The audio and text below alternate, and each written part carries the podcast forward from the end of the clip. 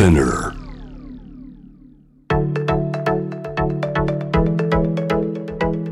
伊藤忠 Dear Life, Dear Future Brought to you by 伊藤忠 SDGs ス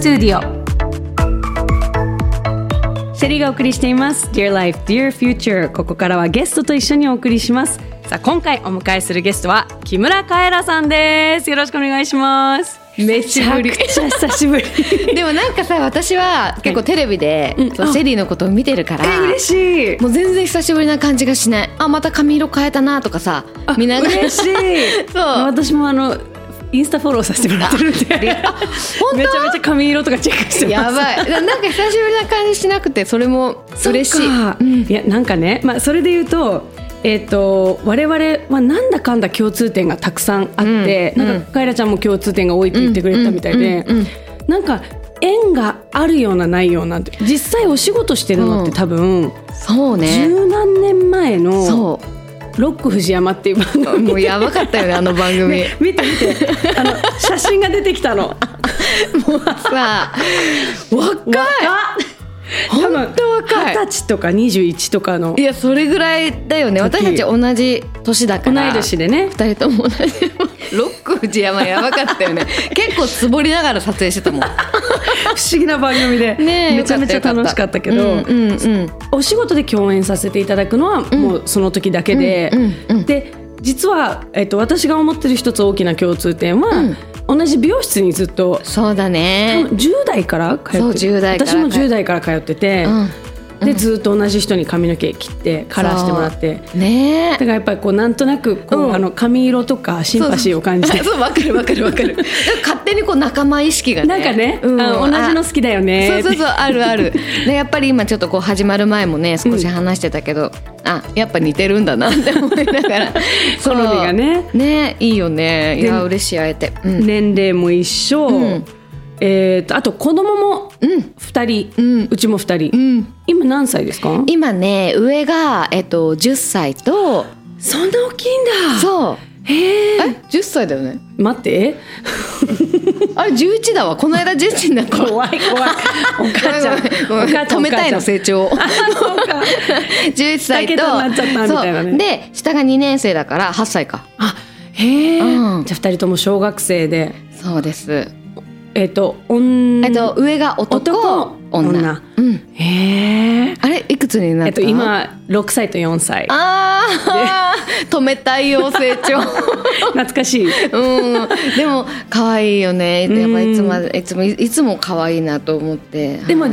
10 11歳8歳だと、うんうんうん。なんか一緒にできることが増えて、うん、共感できるのはやっぱ大きくなってからだとすごくこう面白いなって。思うし女の子の場合は買い物も行けるしそうか。こう気気づくと私のメイク道具をさ自分の棚の中に入れてたりとかして もうなんかないなと思うと取られてたりとか、でもそういう共通点もねそう出てきたりするからすごい面白い確かに。うん。娘さんとのファッションの話もちょっと出てきたけど、やっぱりこう多分カエラちゃんってこう表現する中で、ん。そのヘアメイクもそうだし、ファッションもそうだし、あのもっと言うとなんかそのなんていうのアートワークというか、このあのジャケ写のなんかこう感じとかそそういうのが全部すごいこうちょっとぶっ飛んでるというか。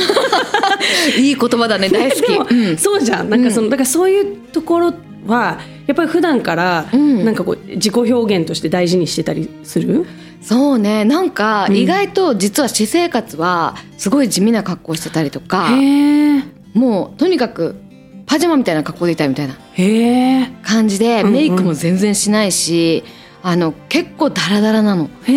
もうでも自分のなんか表現になると夢を見てる感じになって現ね。実と違うんだよね。だからなんか自分の中にある本当はこうだったらいいなっていうものがうん。バーッと出たらああなっちゃう。って感じなの。へえ面白い。ななんか現実はもう黒い服ばっかり着てるしええそうだからなんかカラフルじゃないないねみたいなうん。感じでよく言われる、だから友達とかにもなんかもっとちゃんとした格好しなよとか すっごい言われるの。うん。そう。でもなんかそれでいいっていうか、うんうん。なんかその時間になんかリアルな生活をして現実を見てなんかいろいろ母親だしねこう感じることがたくさんあるじゃない、うん。だからなんかそこのものをこうなんかどんどん貯めていってうん。爆発すると、うん。なぜかああやって変なもの。なるほどね。ぶっ飛ぶんだ。そう、まあ昔からそう子供がいない時もそうだけど、うんうん。そうでもなんかねそういうふうに結構分かれてる？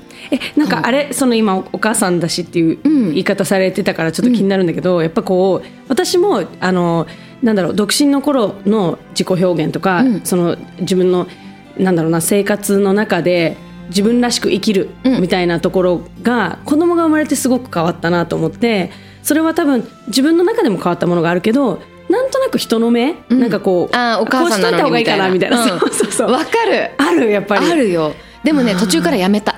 えー、そう。やめたの。いつぐらいそれはその？なんかえっとねあでもそれこそ4歳とか6歳ぐらいの時へえだと思う、あのなんかうん。窮屈だなって感じるようになって、うん。でもういいやと思ってその瞬間すごい色の緑色の髪型にしたのぜあの色にしたの全部。へえ。でなんか吹っ切れて、うんうん。そこからもうなんかもうどうでもいいやみたいな感じになってもう自分だからあのまあ普段そのあんまりメイクもしないしねだからそれで緑色とかだから怖いんだけど、はっきり言って、でもなんかそう自分らしくやっぱ自分は自分なんだなっていうのがねやっぱでもそれってきっと間違ってなくって、うん。なんか今今だから思うけれどもやっぱちっちゃい時子供が生まれた時って、うん。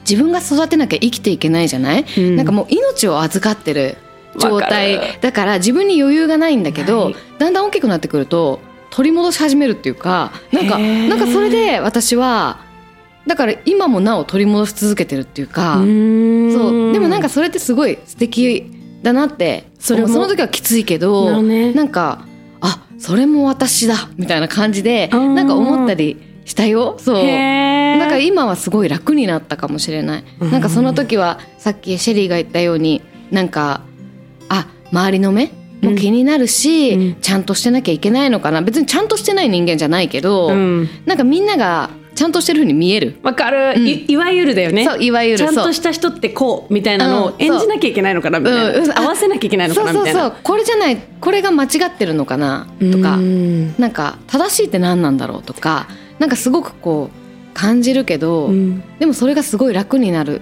日が私はあった来た、うん、そういう日が。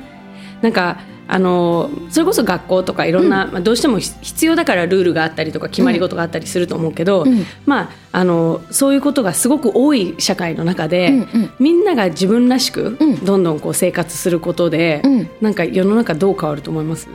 いやー楽しいだろうね。ね。なんかあのーなんて言うんだろうな。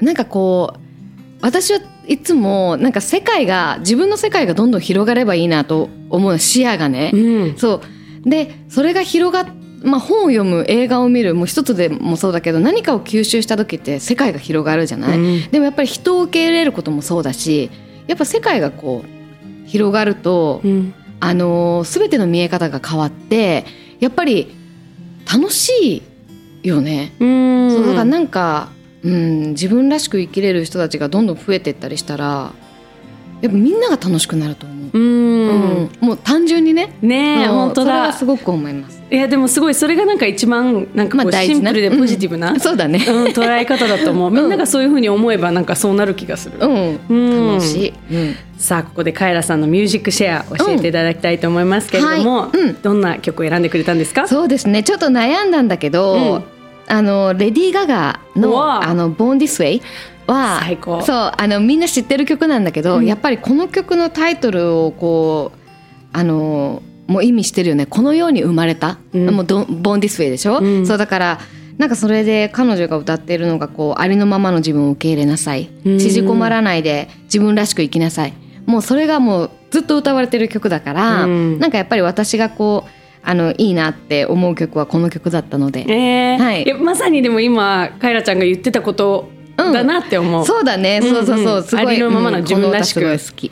まあ、レディー・ガガのようにね音楽を通して、こういろんなアーティストはいろんなメッセージを発信してますけどカエラさんは、うん。急にカエラさんになった。今ね。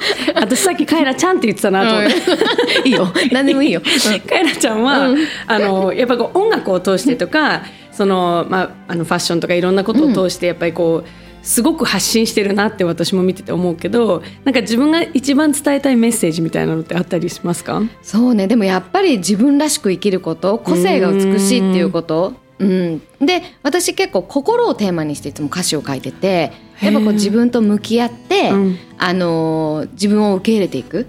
なんかそういうことがすごく大事な気がしていてそう。なんかやっぱそういうことを言ってるかな？自分をこう愛そうって、あー大うん。っ事、ていうことが一番大事なのかもしれない。うん。そう。やっぱそれをやってるよね。なんかで私あの、まあ、性別は女だけどさ、うん。なんか格好とかなんかそのファッションとかそのアートになると別になんか性別とか関係なくなるっていうか、なんか男の子に今回はなりますみたいなさなんか,、うんうん。なんかそういう感覚でそうだからなんかあんまり性別にもとらわれてなくて。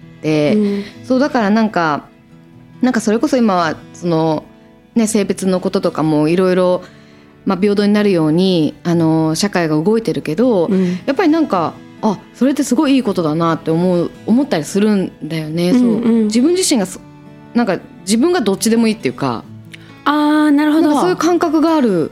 そうか。お女なんだけど、うん。どっちでもいいっていうか、うんなんかそういう感じがあるんだよね。へえじゃあそのあのいいわゆる女の子らしさとか男の子らしさみたいなものには縛られてないし。縛られてない。そう昔から。昔から。うん、そうだからなんかドレスも着たくないみたいな、うん。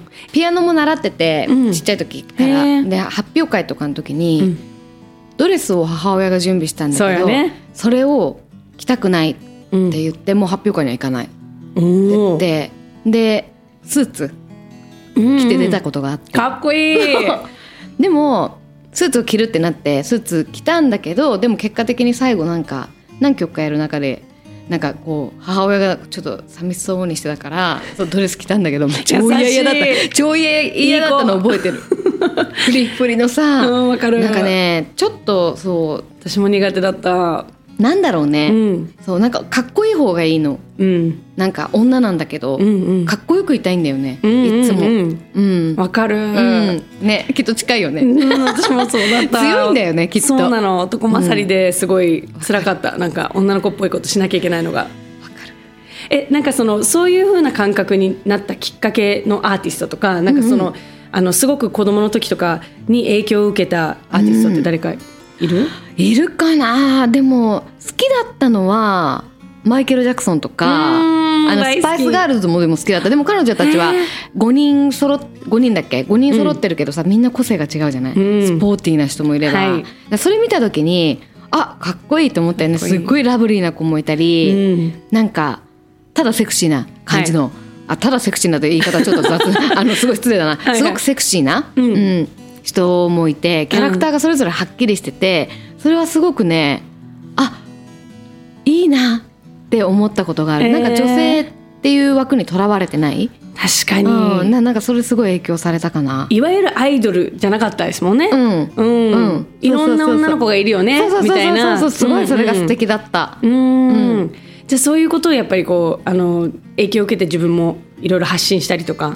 そうだね、うん。なんかいつの間にかきっと影響は受けてたんだと思う。うん。なんかこう励まされた歌とか歌詞とか、うんうん。うんなんか力もらった音楽って。そうだね。ああでもねあの 歌詞は全然あれだけど、うん。やっぱクイーンとかあのビートルズとかもすごい聴いてて。イギリスだね。うん。やっぱ音楽。が。そう、うん。でねあのあと桑田さんおの書く歌詞？英語と日本語がすごい混ざったりななんかこうおしゃれ。そうしてるからそれがすごい面白かったり、へえ。そうでもなんかこう例えばビートルズの「イエローサブマリン」とかもさ、うん。なんかずっと繰り返してる「あーなななななサンプリンサンプリン」ってずっと繰り返してるだけの歌とかを聞いた時にあ音楽って本当自由なるほどね。でそうか。思ったりしてすごいなんか楽しい気分になって、うん。やっぱもともと音楽好きだったから私もこういう風に楽しい音楽作りたいっていうのはずっと思ってた。へえ、さあ後半はカエラさんが関心を持っている SDGs の目標について心が豊かになる自己肯定感が上がる取り組みそしてカエラさんのセルフリスペクトを伺っていきたいと思います。私たちは毎日服を着る。勝負の日は強さを着る。海に行く日は楽しさを着て赤ちゃんを抱きしめる日は優しさを着る。毎日の仕事にはプライドを着る。そしていくつになっても見たことがない自分を着る。服は私たちを包む未来だから。こうありたいと願う未来だから。間違ってもいい。失敗したっていい。私たちは自分たちの意志で未来を着替えられる。未来を試着しよう。伊藤忠商事。インドネシアサルーラ。地熱発電の蒸気の音。その蒸気は水に帰り地中深く戻っていく。そんな再生可能なエネルギーは街に明かりを灯し続けます。三方よしから続く SDGs 伊藤忠商事。